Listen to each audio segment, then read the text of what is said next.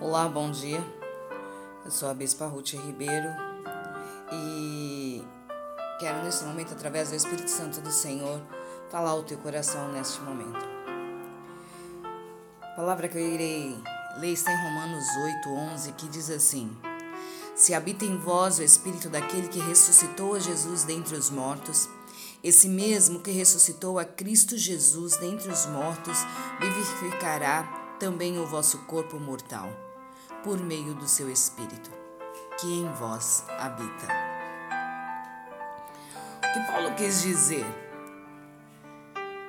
Ele quis dizer que em todos os dias precisamos nos encher do Espírito Santo de Deus.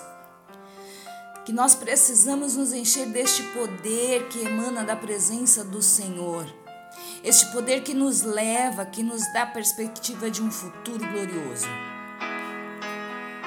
Que tira toda a confusão da nossa mente e que nos impede de chegar a um estado que estava o vale que Ezequiel enxergou. Aquele estado daqueles ossos sequíssimos e destruídos. E que com certeza virariam pó. Mas havia uma saída, uma solução o poder da ressurreição. E ele precisa estar presente nas nossas vidas, este poder de ressurreição. Profeta ele estava ali diante de um vale de ossos secos, talvez é, essa visão que você tenha de muitas áreas da sua vida, mas talvez é, você olhe e, e perceba que não tenha jeito de mudar, de ser transformado. Mas eu quero te dizer neste momento: o Senhor ouviu o teu choro, o Senhor ouviu o teu clamor. Mas ele nesse momento ele olha para você e ele pergunta: você crê que todos esses problemas podem ser re, é, é, solucionados, transformados? Você crê na transformação deste cenário que você está passando? E qual será a sua resposta? Eu sei a resposta que Ezequiel deu ao Senhor. Ele disse: Senhor, tu sabes, tu podes e eu creio. Eu creio que, que tu podes realizar o impossível. Depois de ouvir aquelas palavras carregadas de fé, o Senhor diz a ele: Já que você crê, profetize. E essa é, é a palavra que eu quero te dizer é, neste momento.